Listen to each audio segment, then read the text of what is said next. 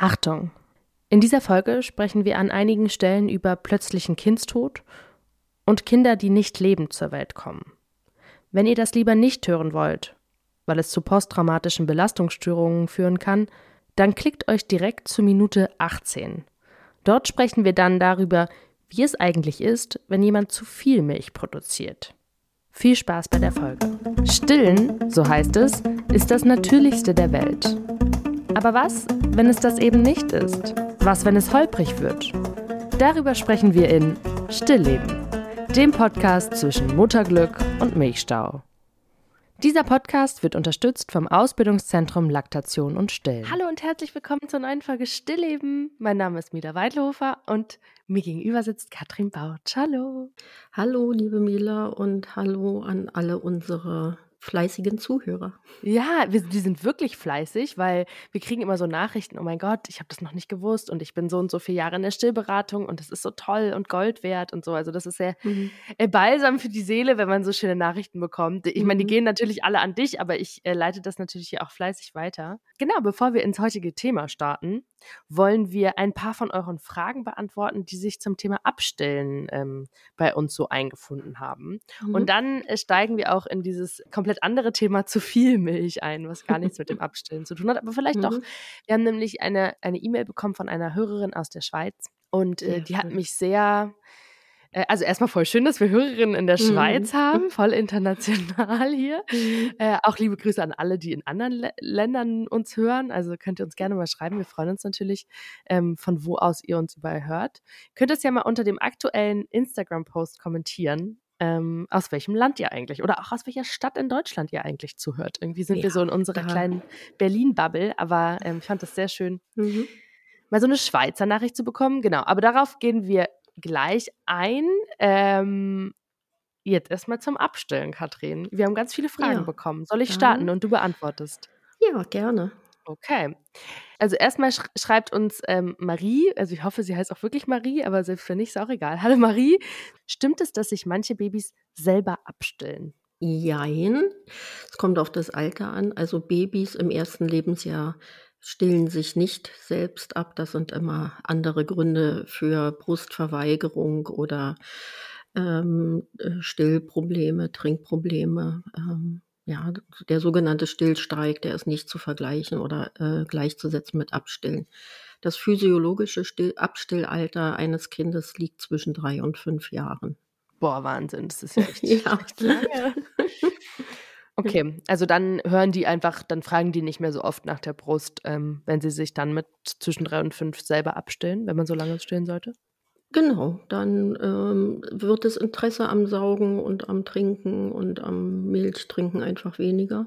Mhm. Und die Kinder brauchen diese orale Stimulation des, des Saugens nicht mehr und, und diese Nähe, sondern die kompensieren dann anders, ne? mit Ankuscheln oder ähm, Eigenregulation. Wir können das dann ganz gut. Also dann ist das Stillen oder das bei, bei ähm, Tieren sagt man ja, das Säugen ist dann quasi vorbei und dann brauchen die auch keine Milch mehr für die Ernährung. Mhm. Aber tatsächlich ist es ja leider bei den meisten nicht so, dass sie dann zwischen drei und fünf ihren Schnuller los loswerden. Mit dem Beruhigungssauger ist ja etwas anderes. Das ist ja eine gewisse Abhängigkeit an einem ähm, mit einem Objekt, was man permanent und ständig im Mund hat. Ne? Das ähm, äh, beruhigt auch, ja, und aber ähm, das, das ist eben halt eine, ja, eine gewisse Form von Abhängigkeit.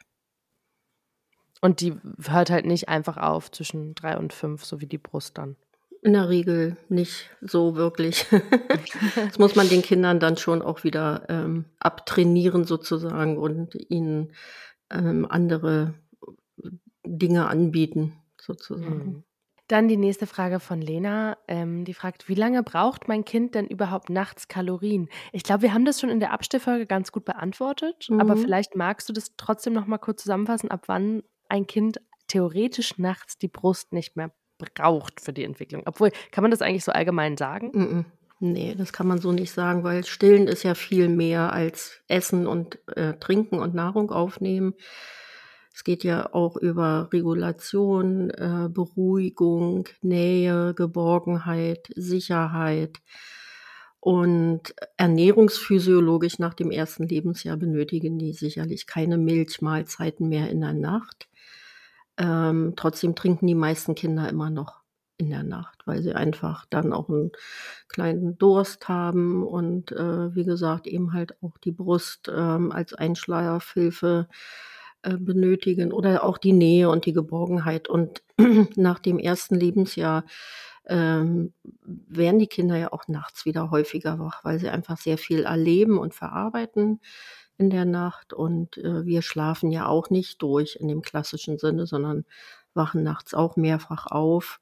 Nur wir haben unterdessen gelernt, eben halt uns selber zu regulieren und wieder runterzufahren. Ja, man dreht sich um und schläft dann wieder ein oder deckt sich anders zu oder äh, äh, wie auch immer. Und die Kinder benötigen eben halt noch ein bisschen Unterstützung mhm. diesbezüglich.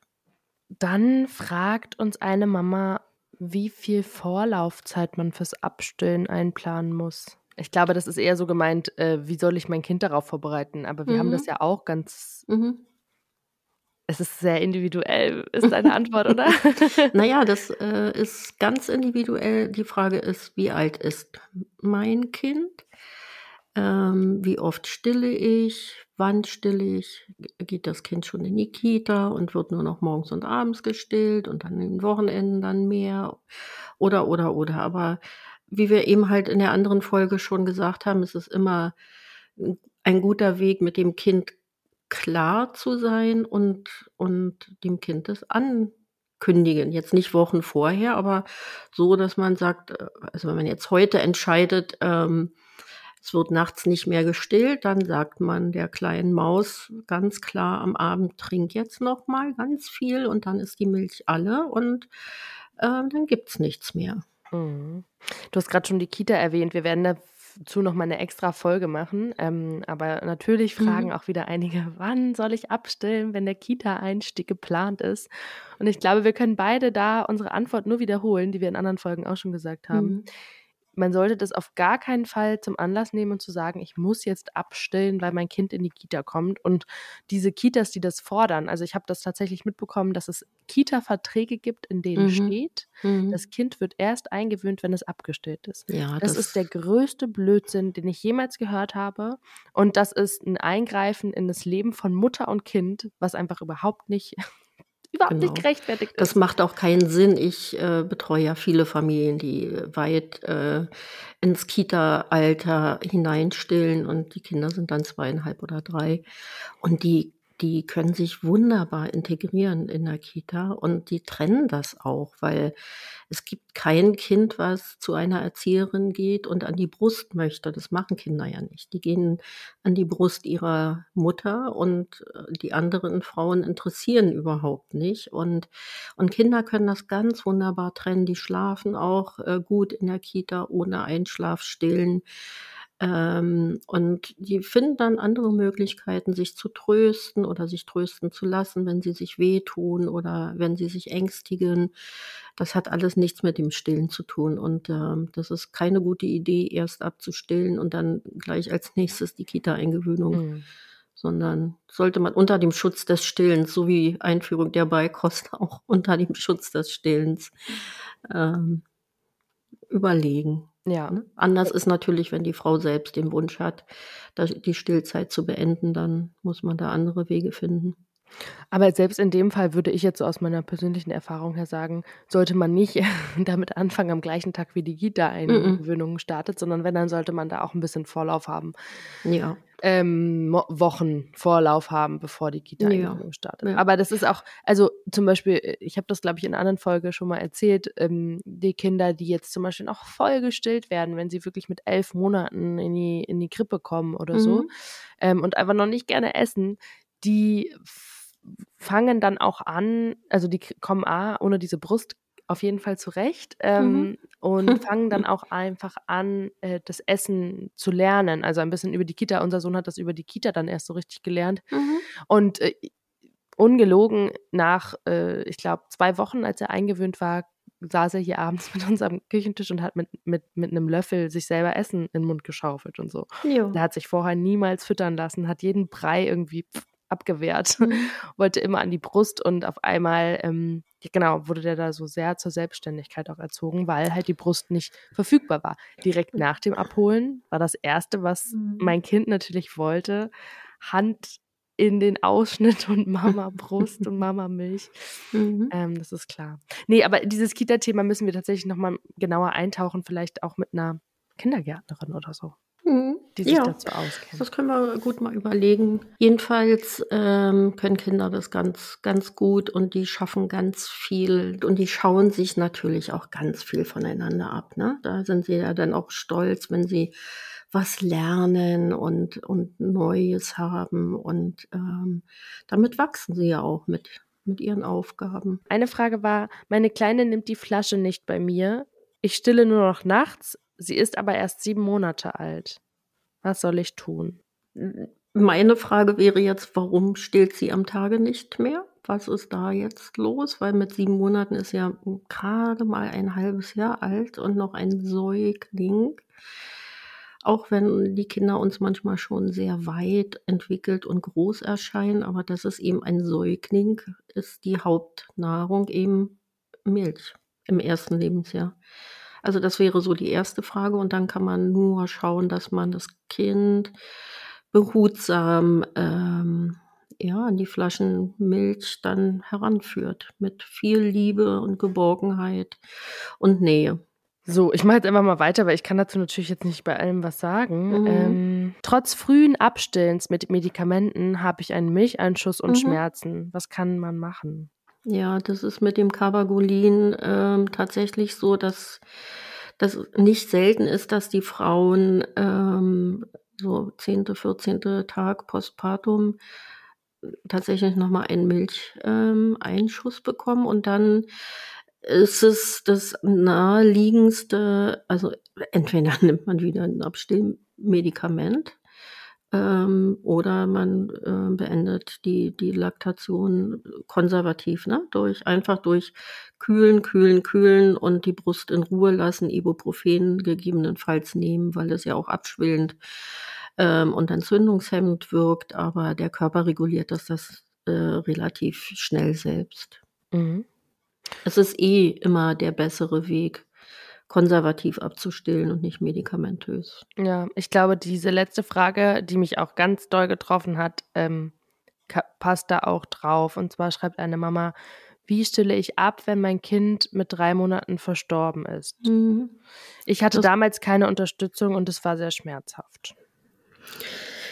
Ja, das ist ähm, auf allen Ebenen sehr schmerzhaft, aber auch da reagiert der Körper ja relativ schnell durch, durch diesen, diese stressvolle Situation und durch diese tiefe Trauer. Ähm, und ähm, das ist, das ist wirklich ein Thema, da muss man sehr, sehr sensibel sein. Manche, manchen Frauen geht es gut, wenn sie eine kleine Zeit lang auch die Brust abpumpen, die Milch abpumpen und sich, ähm, es gibt ähm, in der Schweiz und auch in Deutschland äh, Firmen, die auch kleine Schmuckstücke herstellen mit der Milch, also so kleine Milchperlen beispielsweise, dass man ein Andenken hat oder auch das Kind, dem Kind jetzt auch mit in die Grabstätte geben kann. Ähm, und da genauso, da, also aufgrund dieser Situation würde ich auf keinen Fall medikamentös abstellen, weil die Frauen ja in tiefer Trauer sind und emotional sehr belastet sind. Und ähm, da ist es schon immer besser,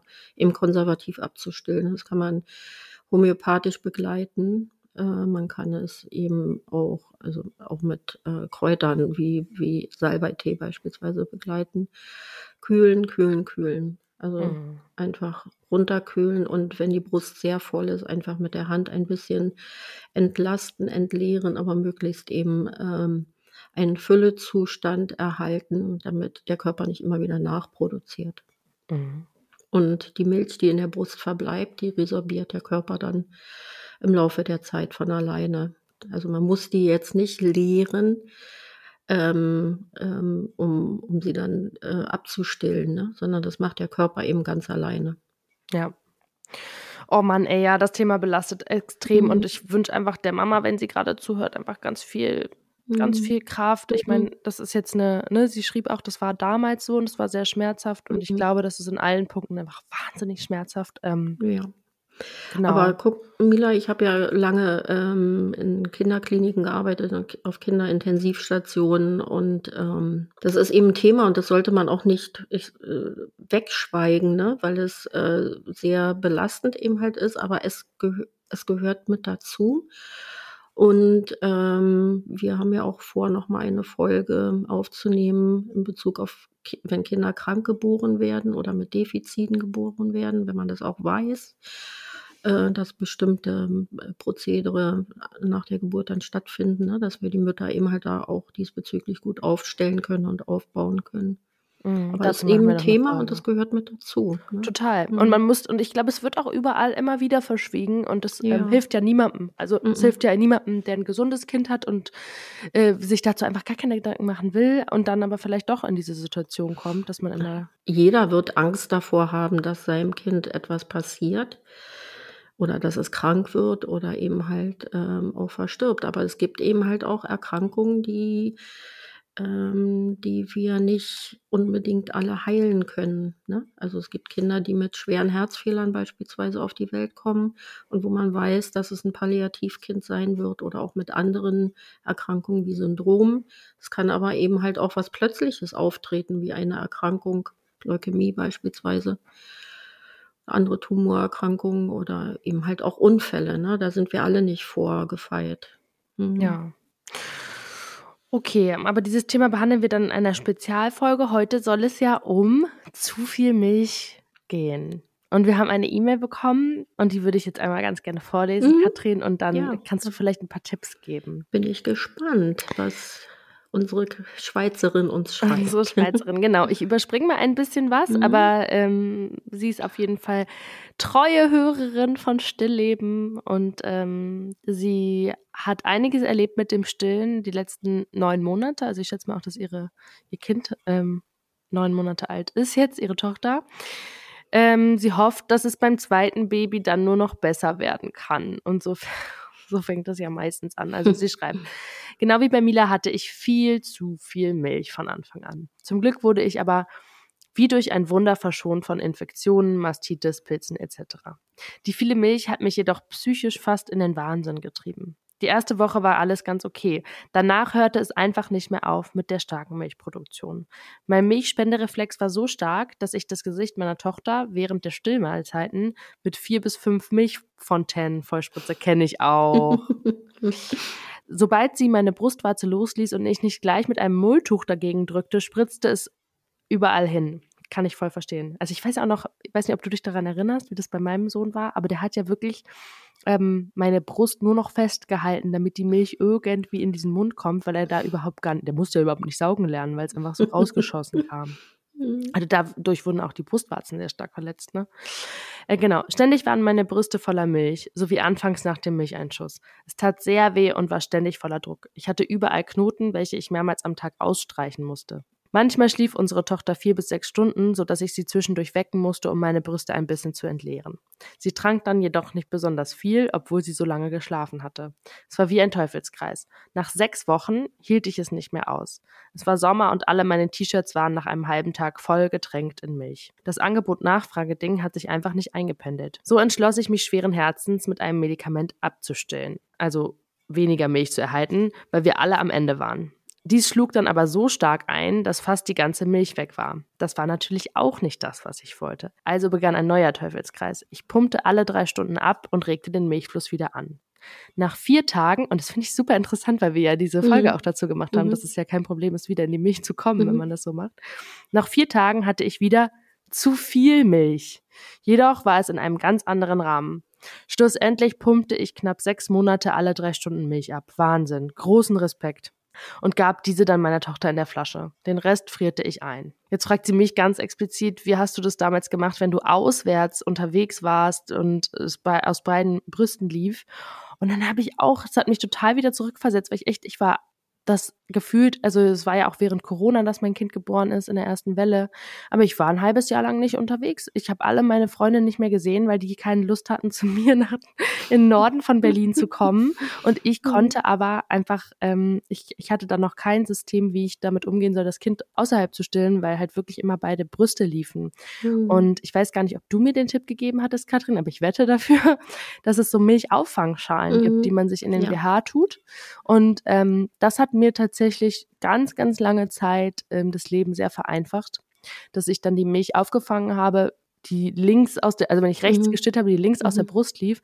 Mhm. Und dadurch habe ich die unglaubliche Menge von mindestens einem Liter Milch pro Tag wegfrieren können. Also ich hatte ja. einen Liter Milch pro Tag übrig, habe den weggefroren und konnte dann ähm, konnte dann im Herbst, als mein Kind so ja sechs, sieben Monate alt war und ich irgendwie mal abends einmal ausgehen wollte oder was, konnten wir die Milch auftauen und ihm dann per Flasche geben, was er dann aber auch nicht genommen hat. Aber das ist, steht auf einem anderen Zettel. Das ist dann eine andere Geschichte. genau, aber das war hier die, die Mail. Äh, sie fragt dich noch explizit, was könnte man machen, damit sich das beim nächsten Mal alles besser einspielt und ich, so, mhm. ich nicht so viel Milch habe. Mhm. Wieso hat sich das Angebot und die Nachfrage denn nie richtig eingependelt? Ich hätte so gerne gestillt. Ja. Und es liegt ja auch nicht daran, dass es zu wenig war. Aber ich konnte nicht ständig fünf Tücher in meinen BH stopfen, um auswärts zu stellen. Ich kann das so verstehen, ja. liebe Sabrina. Liebe ja. Grüße. Ja, auch herzliche Grüße von mir in die Schweiz. Ja, das ist. Ähm, andere Frauen, die das hören, würden wahrscheinlich jetzt sagen und denken, sei doch froh, dass du so viel Milch hast. Bei mir war das genau andersrum. Bei mir war eben halt zu wenig.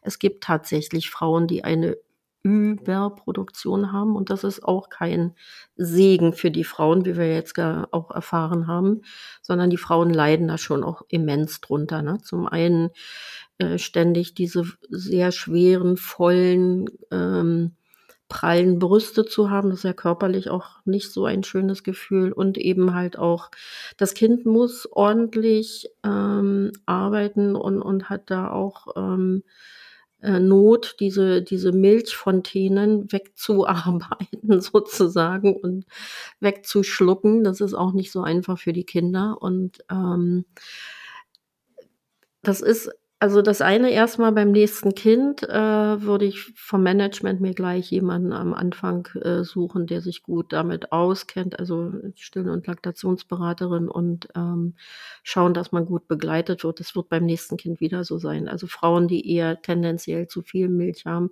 haben beim nächsten Kind wahrscheinlich in der Regel auch wieder sehr viel Milch. Und, und äh, es ist auch vererbbar, ne? Also meine Tante hat mir erzählt, als ich mit ihr darüber sprach, sie meinte so, ja, das war bei mir auch so. Ich habe von Anfang an immer recht viel Salbeitee getrunken. Mhm. Die ersten mhm. zwei Wochen, als das mhm. Kind auf der Welt war und dann hat sich das gut eingependelt, wo ich mhm. mir auch so dachte, oh, naja, so wirklich vererbbar ist es nicht. Das ist ja eine hormonelle und, und ähm, biologische Geschichte, ne? Mhm. Aber das Drüsengewebe beispielsweise, wenn ich sehr viel Drüsengewebe habe, aktives Gewebe und, und, und. Also da führen ja mehrere äh, Faktoren und Punkte dazu.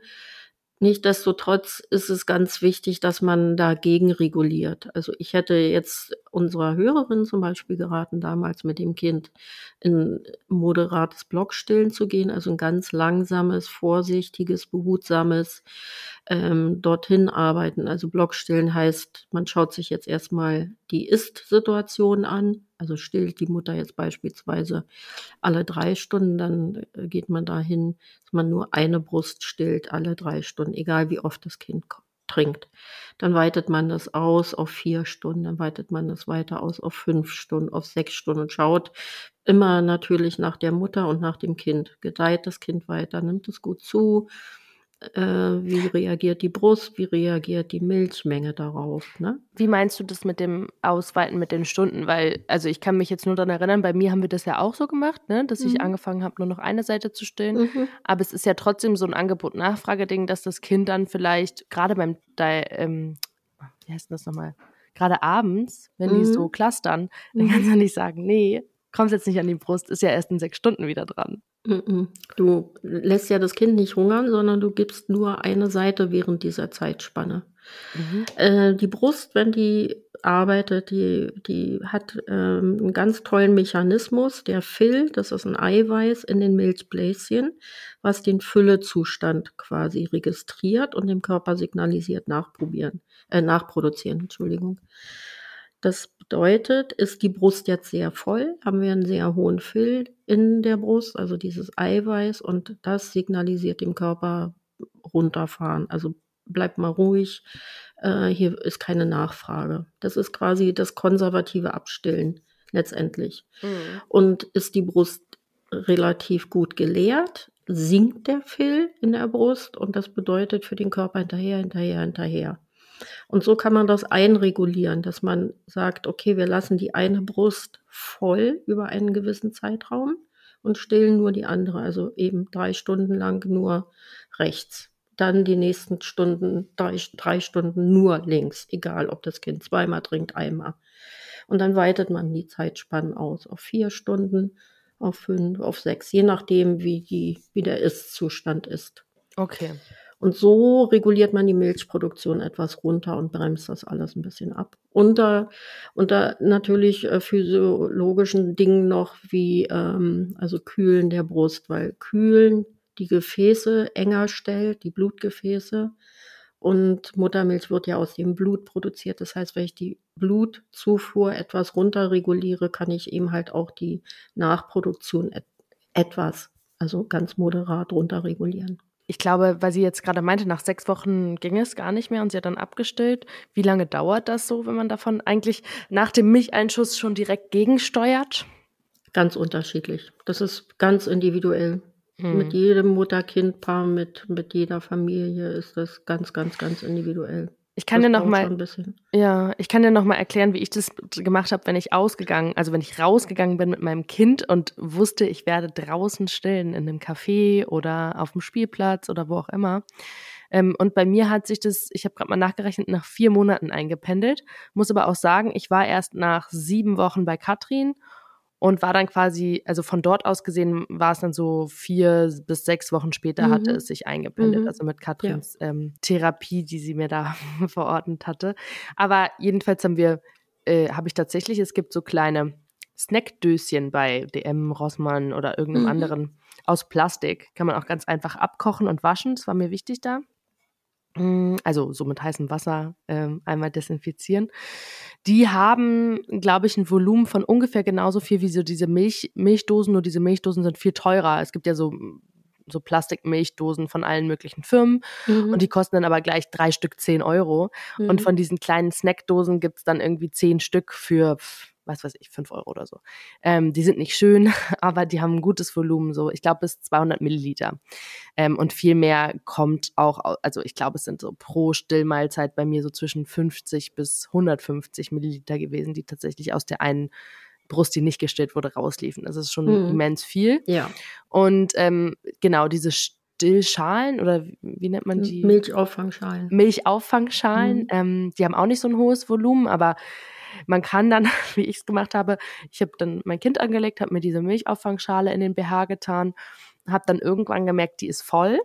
Hab dann kurz eine Stilleinlage in, in die, in, mhm. Äh, hab die Milchauffangschale rausgenommen, habe die Milch in so eine kleine Plastikbox mhm. geschüttet, äh, in so ein kleines Schälchen. Das, die sind halt auch gut verschließbar. Und ähm, genau, habe dann diese Milch, je nachdem, wo ich war, also wenn ich wusste, ich bin innerhalb der nächsten ein bis zwei Stunden zu Hause, dann habe ich die einfach an der, mhm. also in meinem Rucksack mhm. gelassen. Und wenn ich wusste, es dauert noch oder ich bin jetzt vielleicht bei Freunden oder so, dann habe ich die tatsächlich dann in den Kühlschrank mhm. getan. Mhm. Und habe ja. die dann danach alle mitgenommen. Und es waren dann so ein, zwei Döschen, die voll waren. Genau. Und dadurch hat sich echt gut Milch angesammelt mhm. und es ist nichts verloren gegangen und mein mhm. T-Shirt ist nicht die ganze Zeit nass gewesen. Mhm. Was ich aber natürlich ja. trotzdem hatte, dieser Milchspendereflex, wenn der so stark ist, du brauchst immer eine Stilleinlage. Ich habe bis mhm. zum Abstillen mhm. jeden Tag eine mhm. Stilleinlage drin ja. gehabt. Und zwar nicht diese schönen aus Stoff, die irgendwie aus Kaschmir sind und total sich toll auf der Haut einfühlen. Die haben bei mir gar nichts gebracht. Die waren durchtränkt innerhalb von zwei Minuten. Ja. Sondern wirklich die besten Stilleinlagen mh, hm, werden wir für euch vielleicht nochmal an anderer Stelle präsentieren. Aber die einzigen, die wirklich geholfen haben, waren echt große Stilleinlagen, ähm, die viel Volumen aufgenommen haben. Es ist ein Leidensweg. Ja, aber daran kannst du ja auch sehen, wie individuell das alles ist es. Ne? Bei, bei manchen Frauen ne, fließt es und, und das ist eher so überschüssig. Bei anderen Frauen ähm, ist es ganz anders. Sie haben, äh, wenn sie stillen, nie eine tropfende Brust auf der anderen Seite und trotzdem können beide Mütter gut stillen und die Kinder wachsen und gedeihen und äh, entwickeln sich wunderbar. Das ist eben das Tolle am Stillen, wenn man das ähm, auch den Frauen immer wieder vermittelt. Es ist ganz individuell und jedes ja. Mutter-Kind-Paar ist ganz, ganz einzigartig. Das stimmt. Ich glaube, das ist ein guter Abschluss zu dieser Folge. vielen, vielen Dank, ja. Katrin. Ich denke, das ja. Thema äh, zu viel Milch wird uns vielleicht noch öfter begleiten. Schreibt uns gerne weiter eure Mails. Wir, wir versuchen hier ab und zu mal so eine Antwort- und Fragerunde einzurichten. Mhm. Und ja. ähm, dann hören wir uns in zwei Wochen. Ja, wieder. und ich bin auch ganz gespannt, wenn wir noch mehr Nachrichten bekommen, wo, von wo uns diese ganzen vielen netten Nachrichten und Fragen äh, erreichen. Ja, kommentiert das jetzt auf unserer Instagram-Seite stillleben-podcast. Da gibt es jetzt, jetzt einen aktuellen Post. Und da könnt ihr gerne eure Stadt drunter schreiben. Vielleicht können wir ja sogar Hörerinnen miteinander vernetzen, die in derselben Stadt sind. Mhm. Das wäre auch toll. Ja. Gerade jetzt zu so Corona-Zeiten ist es immer schön, wenn man noch andere Kontaktmöglichkeiten hat und äh, sich mit Gleichgesinnten austauschen kann. Ne? Genau. Mhm. Okay, dann danke dir, Katrin. Ja, bleibt alle gesund und bis zum nächsten Mal. Tschüss. Tschüss. In der Beschreibung dieses Podcasts sind alle wichtigen Webseiten verlinkt. Unter anderem die Website von Katrin Bautsch und die Website des Ausbildungszentrums Laktation und Stillen, das uns freundlicherweise unterstützt. Ihr wollt keine Folge mehr verpassen? Dann abonniert diesen Podcast und folgt uns auf Instagram. Der Account heißt stillleben-podcast.